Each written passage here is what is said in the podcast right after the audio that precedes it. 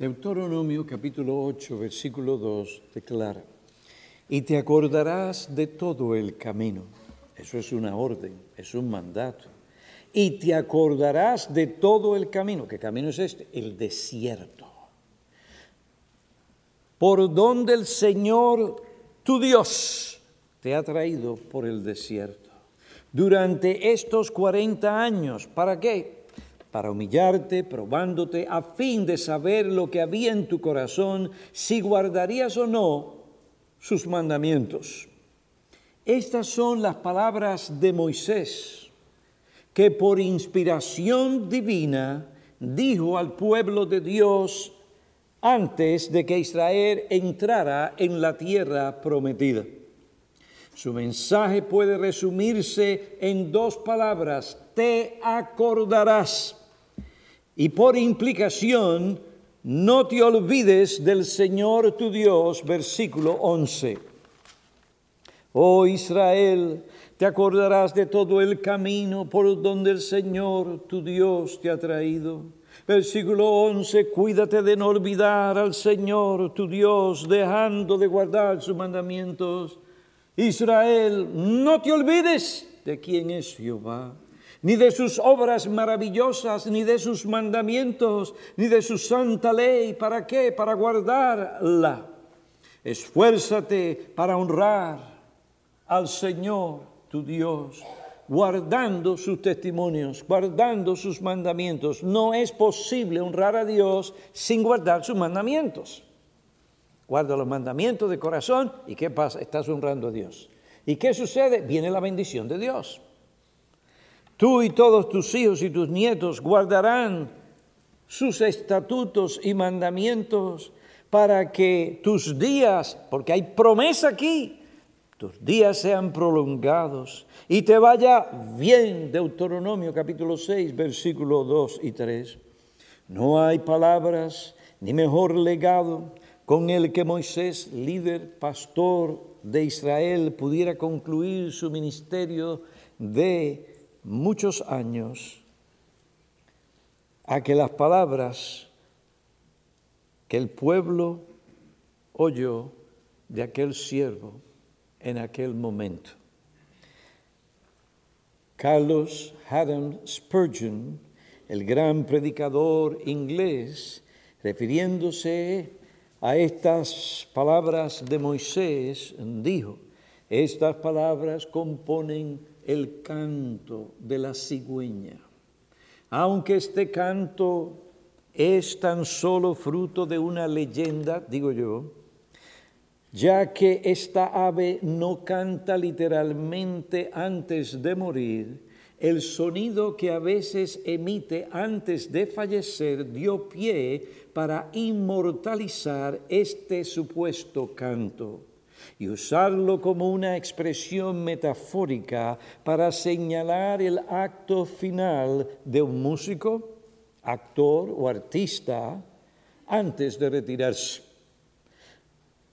Antes de retirarse de su profesión o antes de morir. En otros momentos se ha convertido en las últimas palabras de un oficial estadista o gobernante declaradas como su mensaje final de despedida. Spurgeon toma las palabras en Deuteronomio capítulo 8 como el canto de la cigüeña, el canto de la cigüeña, el canto de Moisés, quien, como la cigüeña, cantó dulcemente sus últimas palabras, las cuales han quedado plasmadas en todo el libro de Deuteronomio, sabiendo que está al punto de dejar al pueblo de Dios. Moisés se preocupaba mucho por el bienestar del pueblo. Este hombre estaba allí porque tenía un corazón para aquel pueblo. No era un asalariado, no era una posición para otras cosas. No, estaba allí porque amaba a Dios y porque amaba a su pueblo. Por tanto, Moisés dirige a ellos estas palabras con profunda solicitud y le dice, te acordarás, cuídate de no olvidar. Observen cuán práctica es su solicitud. Moisés sabe cuán propensos son los hijos de Israel para caer en las supersticiones de sus vecinos, cuán susceptibles eran aquellos cuyos padres habían hecho el becerro de oro con el que enfurecieron al Señor y a su siervo. Él, Moisés sabía cuán pronto era este pueblo para apartarse del Dios vivo. Moisés sabía cuán susceptible eran aquellos hombres para volver de nuevo a adorar las imágenes esculpidas y a dioses extraños, los dioses de sus vecinos, como, como si fuera, como si fuera su último suspiro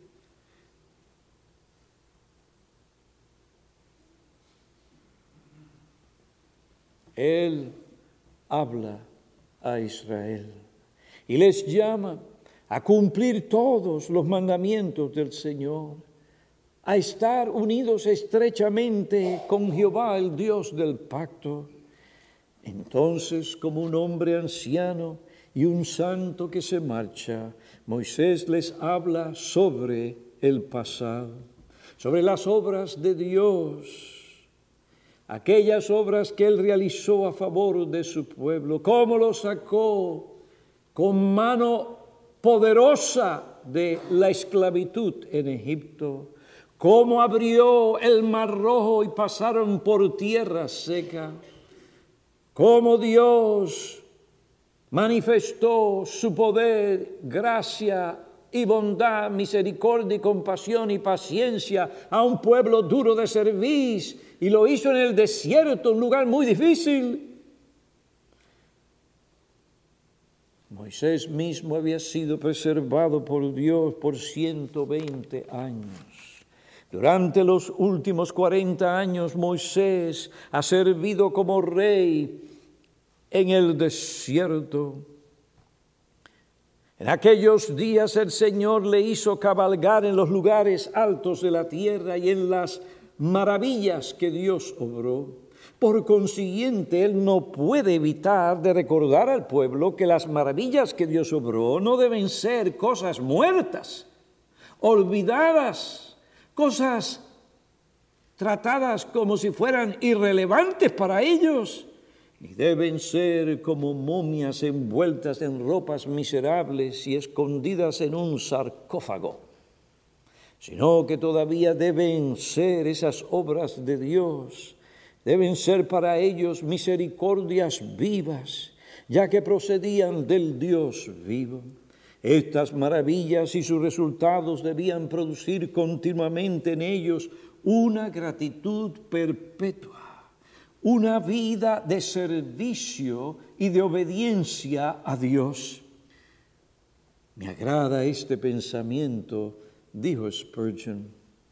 Me parece que nos enseña cómo nosotros, a medida que maduramos en esta vida, debemos estar más y más preocupados por la santidad práctica.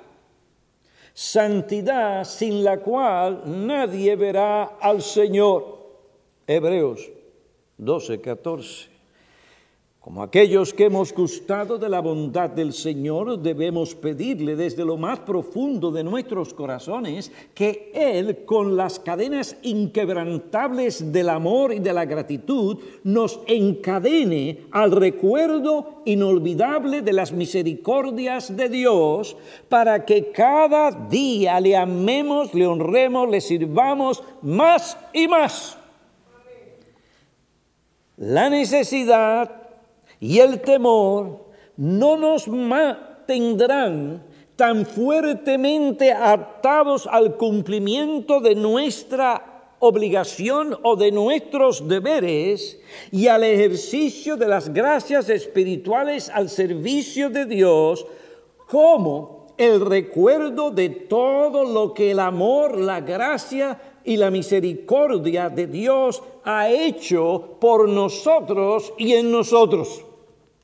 ¿Se acuerdan de aquella mujer a quien el Señor perdonó tanto? No había quien la desprendiera de él. Allí estaba lavando sus pies con sus lágrimas. Eso era un amor profundo. Era una mujer promiscua, una mujer de la calle. Los hombres la conocían y la conocían bien. Pero aquella mujer fue atraída al Salvador, al mensaje del Salvador sobre las nuevas buenas de salvación para aquellos que se arrepienten de esa clase de pecados. Y aquella mujer vio en Cristo su Salvador. Y vino corriendo a él, arrepentida, viendo la negrura, la suciedad de sus pecados, su impureza, pero confiando en aquel que por su sangre limpia a cada pecador que se arrepiente y que cree en él. Y Dios, Jesucristo, señaló tal cosa. Todavía el testimonio de esa mujer se conoce hoy. ¿Por qué? Porque amó mucho. Y como amó mucho, también sirvió mucho al Señor. No hay nada en nuestras vidas, hermanos, que nos apegue tanto al Salvador, que nos constriña a obedecer sus mandamientos, que la gratitud por lo que Él es, por lo que Él ha hecho, la admiración de lo que Él es y la gratitud por lo que Él ha hecho por Él. Piensa tú, oh pecador, tus pecados, tu mundanalidad, las cosas sucias o los pensamientos pecaminosos.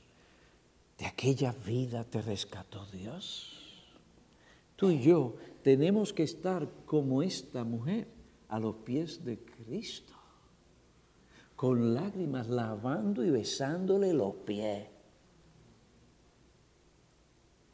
Y diciendo, Señor, que jamás me olvide de lo que tú en Cristo has hecho por mí, en mí y por medio de mí. A ti sea la gloria. Pero para esto tú te tienes que detener a pensar, a meditar. No puedes seguir en el trajín. Es bueno observar la conducta humana. Usted se va a la 42, donde se toman esos trenes o los autobuses, y usted ve, o desde la calle, la gente va. Mira, ¿verdad? Eh, aquí allá, muy bien, hay que trabajar, pero la vida no puede ser así. Y eso es lo que hacen los medios sociales. Nos llevan, nos esclavizan a ello para después de estar corriendo porque no hicimos esto, aquello, lo otro, ni aquello otro, y estamos en la prisión. Y no meditamos. Y así pasa nuestra vida. No confesamos nuestros pecados. No pensamos en lo que le debemos y la deuda que tenemos con nuestro Dios. Y por esto no perdonamos a nuestros deudores. Porque estamos más pendientes a nuestra vida, cómo nos afectan las cosas, lo que nos hacen a nosotros. Pero el Señor nos dice que tenemos que orar diciendo, perdona nuestros pecados o nuestras deudas como nosotros perdonamos a nuestros deudores. Y para eso usted tiene que detenerse, pensar. Esta mujer amó mucho y sirvió mucho al Señor. Consideremos las palabras de este distinguido príncipe, profeta, pastor y portavoz de Israel, Moisés.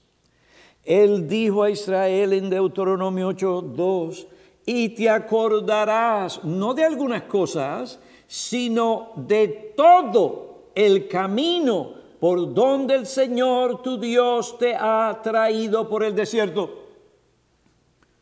No te olvides de ninguna cosa. En estas palabras veremos tres cosas y solamente podremos considerar algunas de ellas.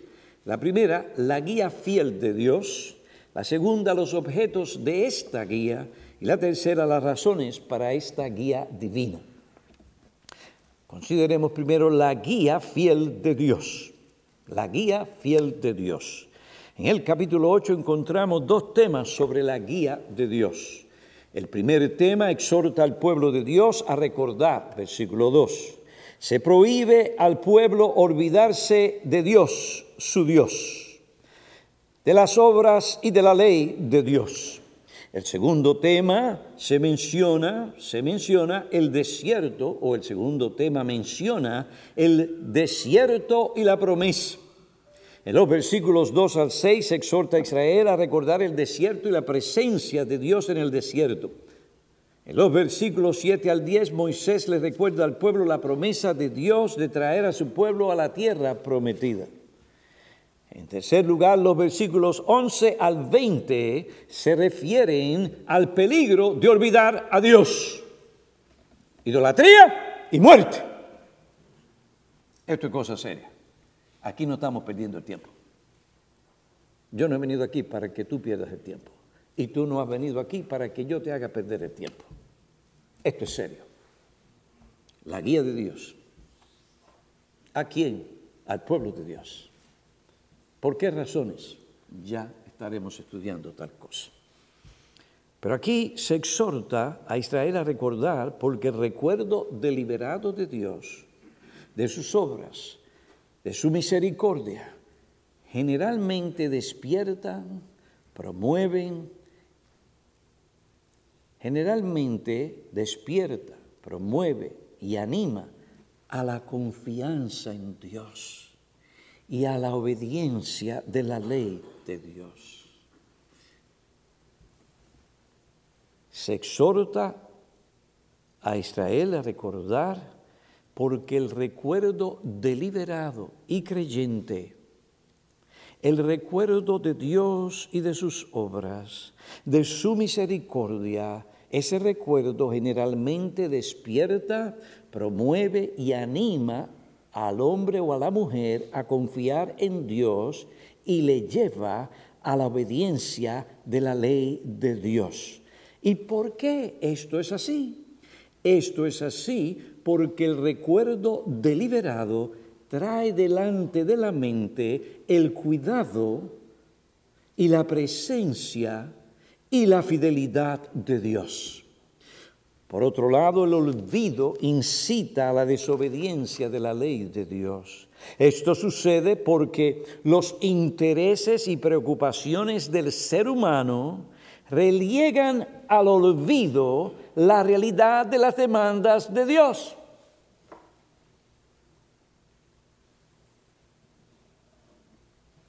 El olvido incita a la incredulidad y desobediencia.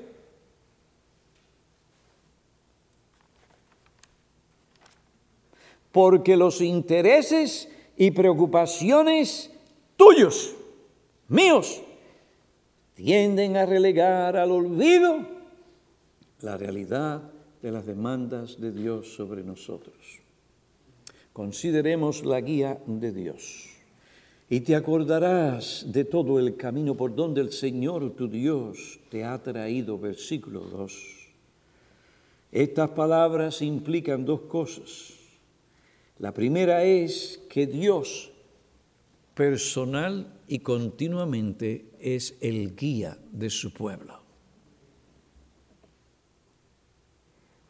Segundo lugar, que Dios es su Dios.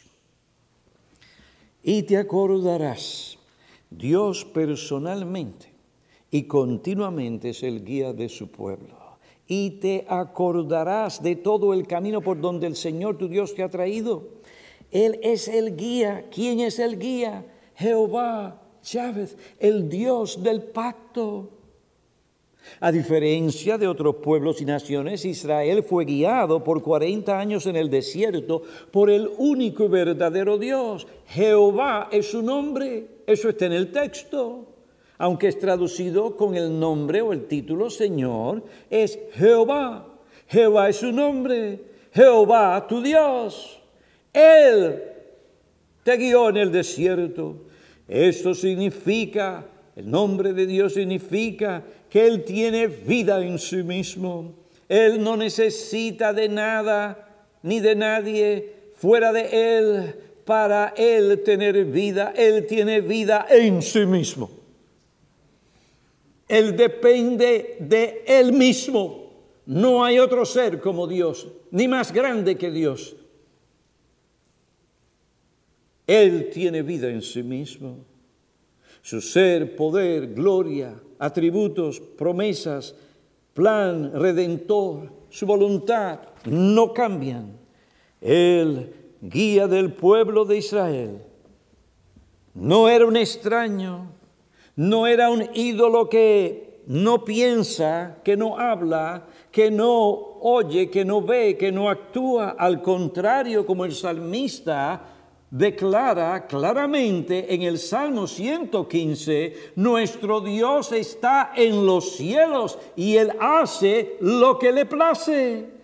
Los ídolos de ellos son plata y oro, obra de las manos del hombre, tienen boca y no hablan, tienen ojos y no ven, tienen oído y no oyen, tienen nariz y no huelen, tienen manos y no palpan, tienen pies y no cambian, no emiten sonido alguno. Son objetos inertes e impotentes. ¿Cómo es posible que gente tan capacitada, con tantos títulos, esté adorando estatuas de oro y de plata?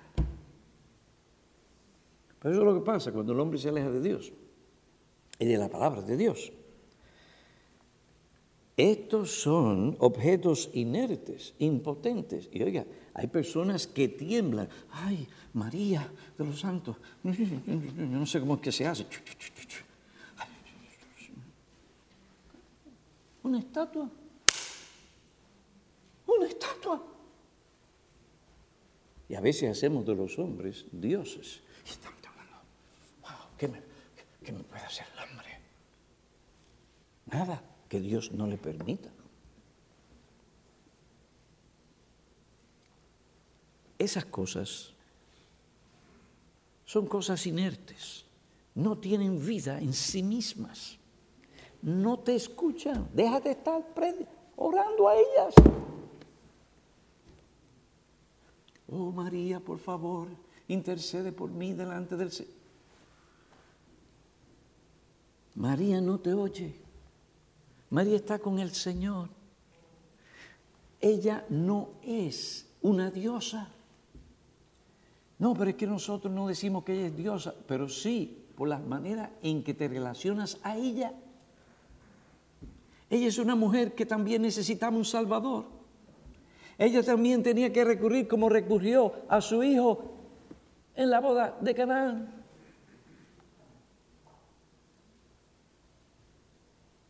Nuestro Dios está en los cielos. Es el Dios vivo y verdadero que oye. Él hace todo lo que quiere. Él habló y fue hecho. Él mandó y todo se confirmó, se incorporó. Él llama los mundos. Y olvídate de los universos, las galaxias a la existencia. Las llamó. Y así sucedió. Lo que no existía vino la existencia y se integró. ¿Qué pasa ya en la galaxia? Solamente Dios sabe. No que si hay seres extraterrestres, no me va a sorprender. Pero como Dios no lo dice en su palabra, y el centro de operaciones y salvación es la Tierra, no la galaxia, no el universo, entonces estamos aquí en la Tierra. Aquí es el centro de operación del Espíritu de Dios. Aquí vino, no a la galaxia, no en Marte, ni Júpiter, ni en todo. No, no, aquí vino Jesús a salvar a pecadores. Pero ¿quién sabe las maravillas de Dios? El punto es que fue Dios quien llamó todas las cosas que existen a la existencia. Él no se llamó a sí mismo si no, no pudiera haberse creado a sí mismo, porque no existía. Entonces, si tomamos esa premisa, no, Él ya existía, siempre ha existido. Y como Él ha existido y tiene vida, poder en sí mismo, es soberano, omnipotente, no tiene barreras, Él habló y se confirmó. Sea la luz y se disiparon las tinieblas. Usted va al universo y ¿qué es lo que vea? Todo oscuro, todo oscuro. Pero Dios en su misericordia dijo, sea la luz. Y allá fue la luz. Qué maravilla. Su consejo permanece. Él actúa conforme a su voluntad en el ejército del cielo entre los habitantes de la tierra. Dice Nabucodonosor después de convertirse y pedir perdón. Nadie puede detener su mano ni decirle a Dios, ¿qué has hecho? Este Dios soberano fue el que le plugo escoger a Israel de entre todas las naciones para guiarla y convertirse en su Dios. Esta ha sido nuestra experiencia como iglesia, ha sido nuestra experiencia individual, ha sido nuestra experiencia no solo personal, sino también como iglesia durante más de 50 años. ¿Quién ha dirigido esta iglesia? Cuando llegó a Joboque, Dios. El primer pastor Bermúdez, Dios. El segundo pastor, el pastor Couso, a quien tuve la oportunidad de conocer, Dios. Al otro cuyo nombre no voy a mencionar, no quieren recordarlo. Cuando yo llegué aquí, señores, el alcalde no tenía buena opinión de cierta persona. Pero eso, antes de salir de Hoboken, Dios lo arregló, todo cambió.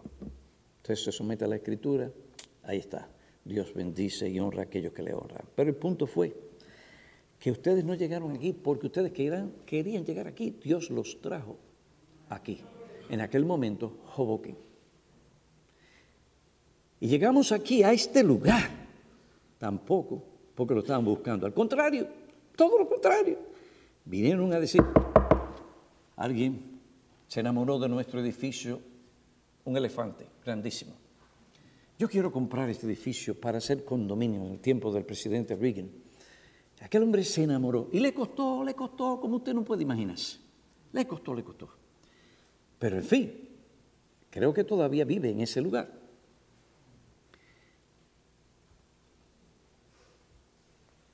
Nosotros no estábamos buscando llegar aquí. Yo le dije a este hombre cuando vino, mire, esta es una iglesia, está creciendo, tenemos nuestro problema, quién sabe, esto no se lo dije, quién sabe después, muchos años después, ya yo le había dicho al hermano Víctor, hermano Víctor, con la situación de los, del estacionamiento, la nieve, esto, aquello, lo otro, pues tal vez es mejor buscar otro sitio. Sí, sí, pero cuando él llegó le dije que no.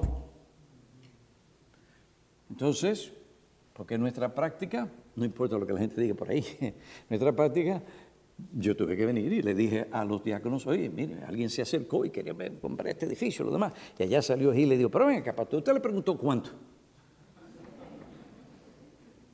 Ay, tenía experiencia en estas cosas, tenía edificios allá en, en Hoboken. Y dije, no, pastor, la próxima vez, dígale cuánto. Y el pastor, pues si ustedes no me están llamando a pecar, y es un buen consejo, yo lo voy a tomar. ¿Saben qué? El hombre se volvió a aparecer. Y toca la puerta. Ah. Y en esta ocasión, oye, el que no toma consejo no llega viejo. Dígame cuánto. Estamos hablando de más de 35 años, señores. ¿Usted sabe lo que era medio millón de dólares en aquel entonces? medio millón de dólares. Ahora no es nada. Pero en aquel entonces, medio millón, medio millón de dólares.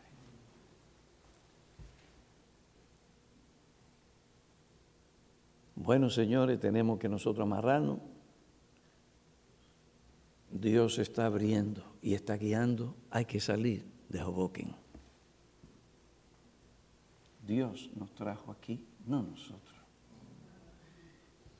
Y si es por mí, cuando yo me en la esquina allí, mire, mire así y dije, ay, pero un cementerio. ¿Cómo es posible? Y le pregunté a alguien, ¿qué vamos a hacer? ¿Dónde están las oficinas aquí? ¿O están allá arriba?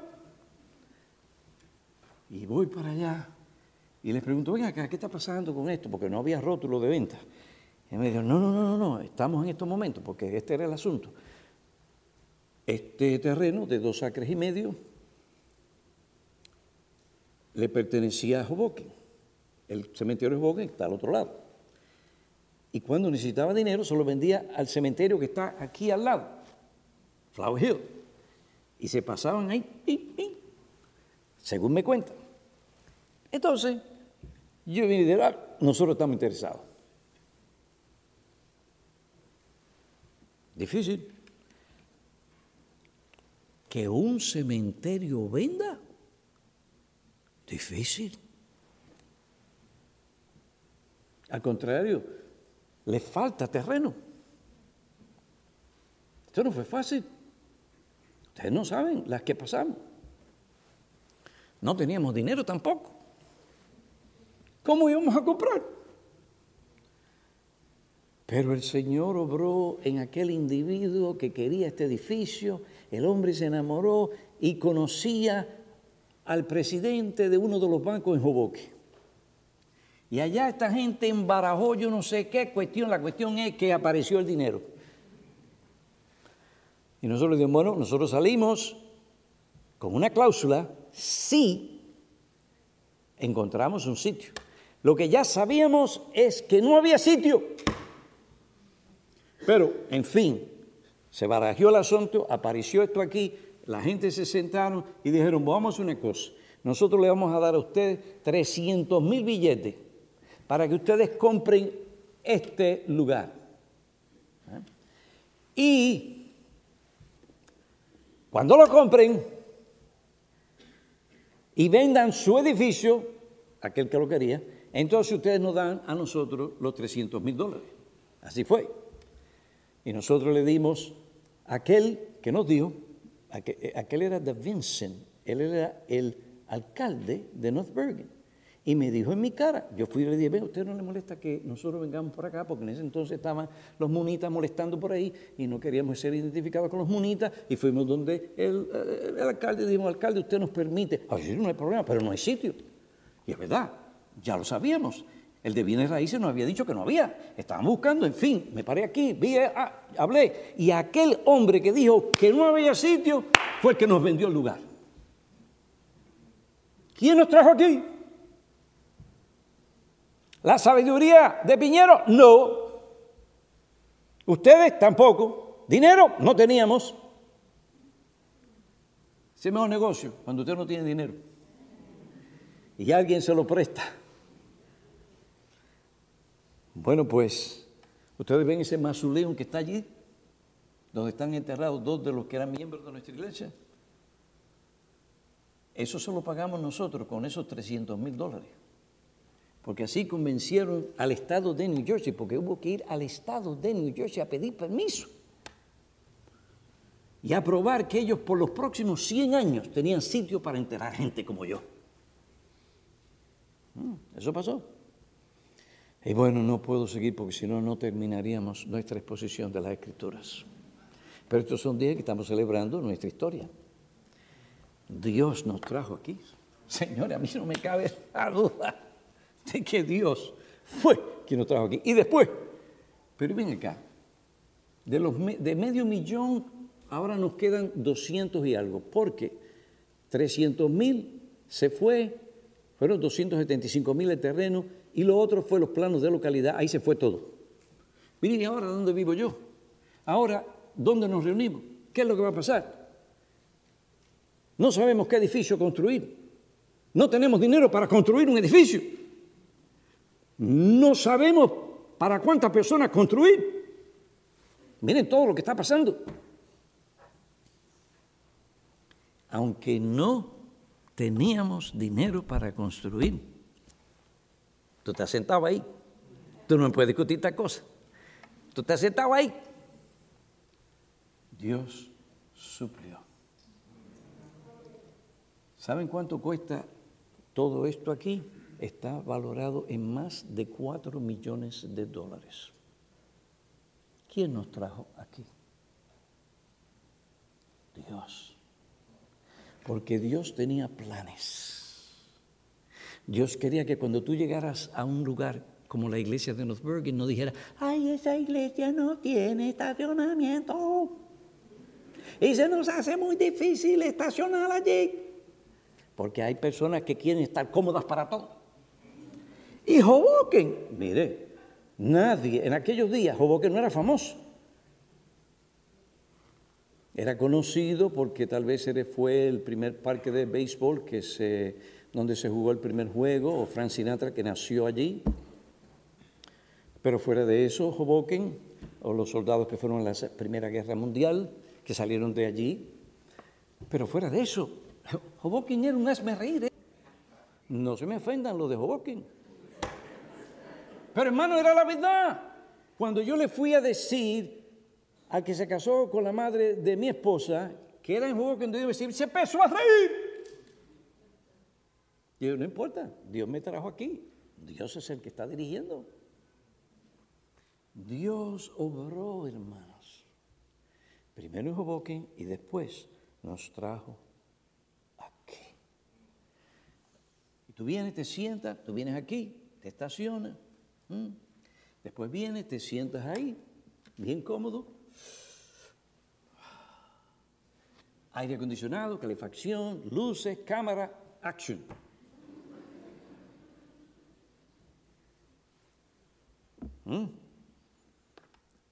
Dios nos trajo aquí. No te olvides nunca, Northbergen. Dios te trajo aquí. Él quería que ustedes estuvieran aquí. Se les preparó el camino a los dominicanos para que vinieran tranquilitos y se sentaran aquí. ¿Mm? Y después a otras personas. Dios nos trajo aquí. ¿Sabes qué? Hoy tú estás aquí porque detrás de tu corazón y todo lo que tú eres, Dios te trajo aquí. Ese es nuestro Dios. Su consejo permanece Él actúa conforme a su voluntad. Dios nos ha traído aquí. Esta ha sido nuestra experiencia personal y como iglesia. El trino Dios es quien nos ha guiado, hasta aquí nos ha traído.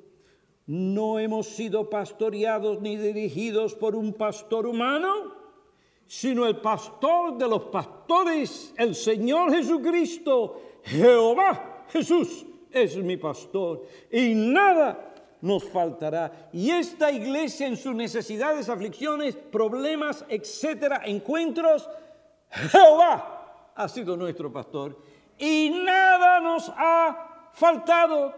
Querida iglesia, el día que yo no esté aquí, oigan bien, si ustedes no se olvidan y se acuerdan de la enseñanza, se acuerdan de la ley de Dios, honran a Dios de todo corazón, Dios continuará estando aquí. Y Él hará la diferencia.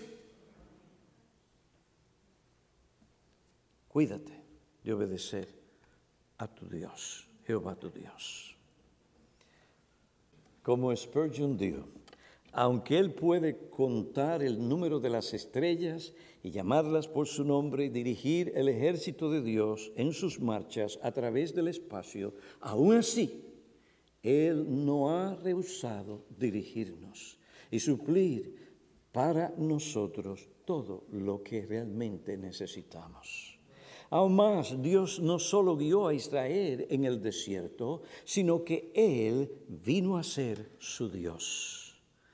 El texto dice, el Señor, tu Dios, Dios se reveló a Israel para librarlo mediante, mediante sus obras poderosas.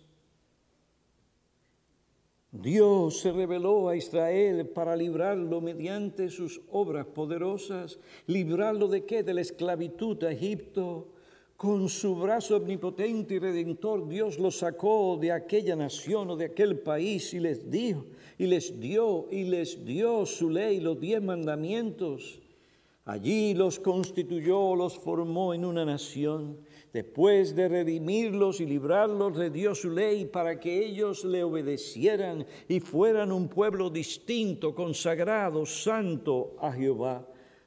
Suyo era Israel. ¿Por qué? Porque Dios lo redimió. Suyo somos nosotros porque Él en Cristo, si te ha redimido, te ha salvado, te redimió. Dios nos redimió también como individuos e iglesia. Él nos rescató por su preciosa sangre del pecado y de la esclavitud, del pecado y del diablo. Dice la Biblia, en Él tenemos redención mediante su sangre, el perdón de nuestros pecados, según las riquezas de su gracia, quien se dio a sí mismo por nosotros para redimirnos de toda iniquidad y purificar para sí un pueblo celoso de buenas obras. Hoy por medio de Jesucristo hemos sido reconciliados con Dios. Él nos ha hecho su pueblo, según los Corintios capítulo 6. Infelices son los hombres que no tienen a Dios como su Dios. Infelices no importa lo que tengan, cuanto tengan. Infelices son los hombres. Hay dos hombres, hay tres, los hombres más ricos del mundo. El primero vive en Francia, si es que vive allí. El segundo, ustedes lo conocen, es el dueño de los carros eléctricos. Él viene de Sudáfrica. Y el tercero, todo lo que voy a decir es Amazon. Son los hombres más ricos del mundo. Con todos mis respetos a ellos tres y a otros como ellos. Infelices son los hombres que no tienen a Dios como su Dios. Podrán tenerlo todo, pero no tienen nada. Y lo que tienen, porque Dios se lo dio. En el momento que Dios hace así, desapareció. Infelices son los hombres que no tienen a Dios como su Dios. Los santos a veces son pobres, pero ellos no conocen la pobreza del hombre que no tiene a Dios como su Dios. El no tener oro ni plata es una inconveniencia, pero no es nada en comparación a no tener a Dios. No tener a Dios como nuestro Dios es muerte en medio de la vida. Gloria a Dios, hay algunos de su pueblo que aunque apenas tienen suficiente comida y vestido, aunque escasa es la porción de su suerte, sin embargo, ellos tienen lo más importante, a Dios. El que tiene a Dios es una persona realmente feliz y dichosa. El que tiene a Dios en Cristo, no contando ni dependiendo de sus obras, ni la de la Virgen con todo mi respeto. No, no, no, no, no, no. El que tiene a Dios en Cristo, porque Él dijo que Él es el único mediador entre Dios y los hombres. Él dijo que Él es el camino, la verdad y la vida y nadie viene al Padre si no es por Él. El que tiene a Dios tiene vida en abundancia. El que tiene a Dios, porque tiene al Hijo, por la fe y el arrepentimiento, es una persona verdaderamente feliz. En estas Navidades, hoy y para siempre, Navidad o no Navidad, queremos que seas realmente feliz.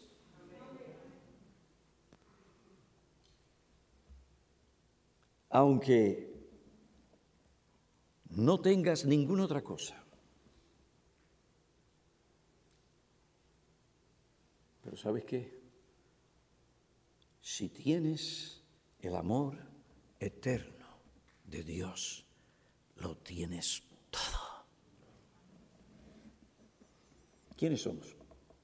Somos solo criaturas pecadoras que no merecemos a nada, que no merecemos nada que no sea el infierno, el lugar de tormentos para los desobedientes y que no creen en el Evangelio. Pero Dios amó al mundo de tal manera que dio a su Hijo unigénito para que todo aquel que en Él crea no se pierda, mas tenga la vida eterna. Muchos del pueblo no creyeron a Dios ni la palabra de Dios y sus cadáveres desintegrados están en el desierto. Dios los maldijo. ¿Por qué? Váyanse hebreos. No creyeron, no tenían fe. Por amor a tu alma inmortal. Pide a Dios fe y no dejes de pedirle la fe salvadora la cual no es una fe ciega ni temporal, ni de momento, ni de sentimientos. No dejes de pedir a Dios que por medio de su Hijo Él te dé la fe y el arrepentimiento. Es la única manera en que Dios puede llegar a ser y será tu Dios.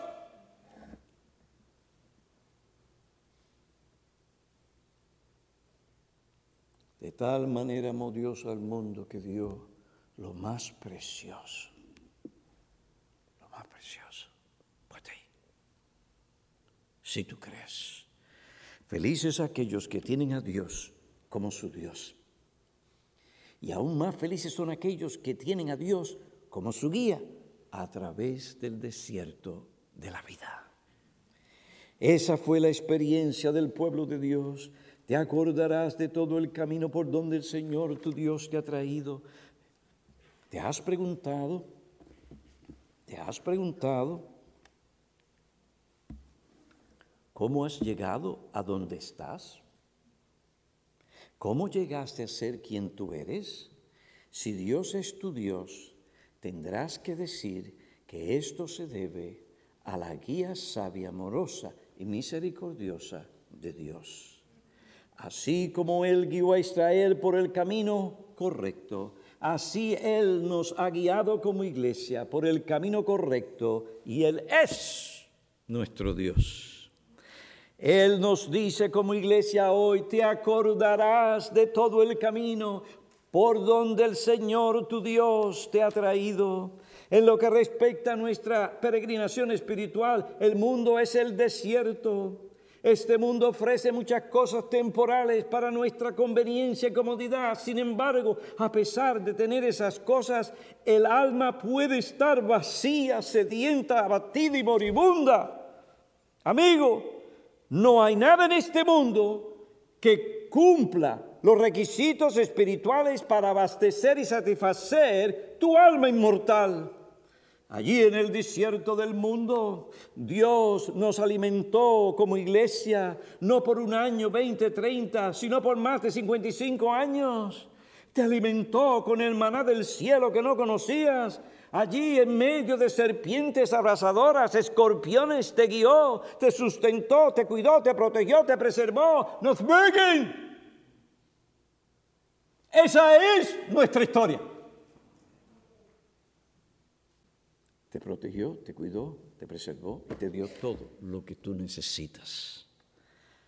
Nos llevó a lugares verdes, pastos, y nos hizo descansar. Restauró nuestra alma abatida, deprimida, afligida. Sanó las enfermedades de nuestra alma. Fue tras nosotros cuando nos desviamos.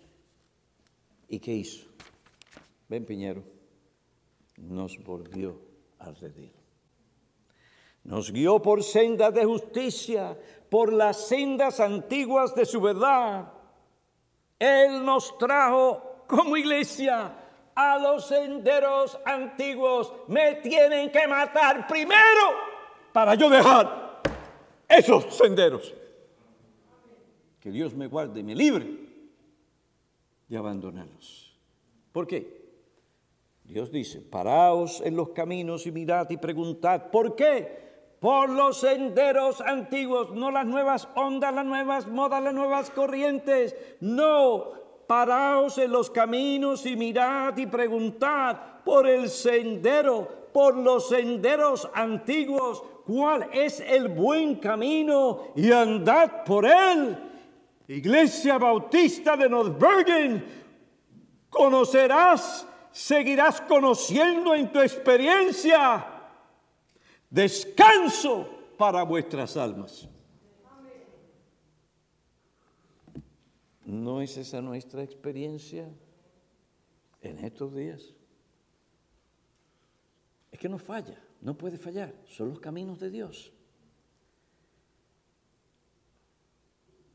Preguntad por los senderos antiguos, ¿cuál es el buen camino? Y andad por él y hallaréis descanso. Pregúntele al hermano Aníbal en su aflicción de tantos meses. ¿Cuál es su descanso? ¿Los doctores? ¿El hospital? ¿Su esposa? Ella la ha atendido de una forma sorprendente. Usted quiere una buena enfermera con doctor, título de doctor, ahí está. Y después una mujer que ora al Señor para que le dé fuerza. Pero el descanso de nuestro hermano Aníbal no el hospital, es Dios. Allí en su aflicción, Él se agarró de Dios. ¿Cuál es el descanso para nuestro hermano Faña? Él es un mensaje para nuestra iglesia continuo. Su descanso no es que sus tres hijas se casen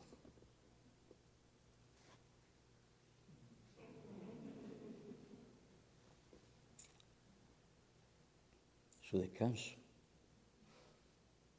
es Dios. ¿Usted sabe el sufrimiento que el hermano Faña ha pasado todos estos años? Hermana Eneida está en gloria. 25 años de atender a su hijo que no podía hacer nada por sí mismo. ¿Cuál era su descanso? Ah, vamos a hacer un concierto y vamos a traer esto, aquello, vamos a... Y después que Dios se llevó al, esposo, se llevó al hijo, yo dije, ahora por fin vamos a tener a nuestra hermana, va a ir con nosotros, y va a descansar, y va a ir a Sandy Cove. Ese lugar secreto en nosotros, nuestro retiro. Y mire, yo se me levantó una esperanza, yo estaba tan contento por ella que no podía salir para aquí, para allá, y esto, lo otro. Fue, de momento, se cumplió lo que Dios dijo. Se cumplió lo que ella quería. Ella me dijo, pastor, mi llamado es este, que yo pueda atender a mi esposo y a mi hijo. Y Dios le dio la fuerza y ya se estaba pudriendo de cáncer y no lo sabía. Piñero quería el descanso para ella entre nosotros y en Sandy Cup. Dios dijo, déjate de cosas, yo tengo un mejor descanso para ella, el cielo conmigo. Y se la llevó. Murió, vivió y murió en el Señor, en los senderos antiguos. Pues hasta aquí hemos considerado la guía fiel de nuestro Dios y no podemos entrar por el tiempo a las implicaciones, pero tal vez llegaremos en otra ocasión pero es Dios, tu Dios. Ahí está lo que tú buscas. Y fuera de ahí, no busques más nada, porque te traerá dolor, quebranto y al final un infierno. Pero te presentamos la vida, el Señor Jesucristo. Cree en Él y serás salvo. Y Él dice, el que cree en mí, tiene, no es que va a tener, es que tiene vida en abundancia. Oremos.